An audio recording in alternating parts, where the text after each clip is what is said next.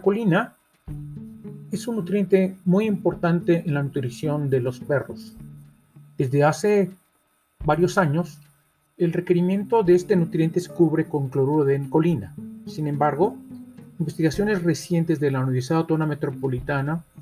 han demostrado que se puede cubrir el requerimiento de este nutriente con fosfaditilcolina. Esto es muy importante porque en el organismo se requiere fosfaditilcolina, la cual sirve para muchos eh, metabolitos y puede este metabolito derivarse hacia colina, el cual se puede oxidar hacia betaína y cumplir las funciones de metilación, o bien puede servir para la síntesis del famoso neurotransmisor acetilcolina. La fosfatidilcolina es muy importante con diversas funciones que tiene como el principal fosfolípido de membrana y otras funciones muy importantes como eh, parte del factor activador de plaquetas.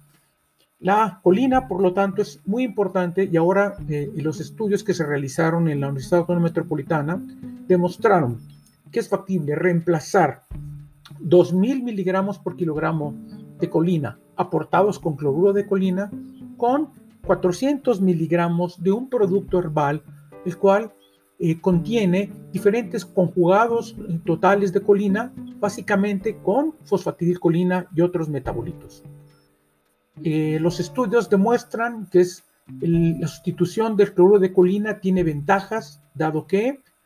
se mejora la salud del perro al estimular genes que mejoran la salud, básicamente el metabolito de carbohidratos y de lípidos, por lo cual es importante explorar nuevas alternativas de nutrición y que mejoren la salud y el bienestar del perro. Esté pendiente de la mayor información y de nuevos avances sobre el uso de productos herbales que sustituyen vitaminas sintéticas para nutrición del perro.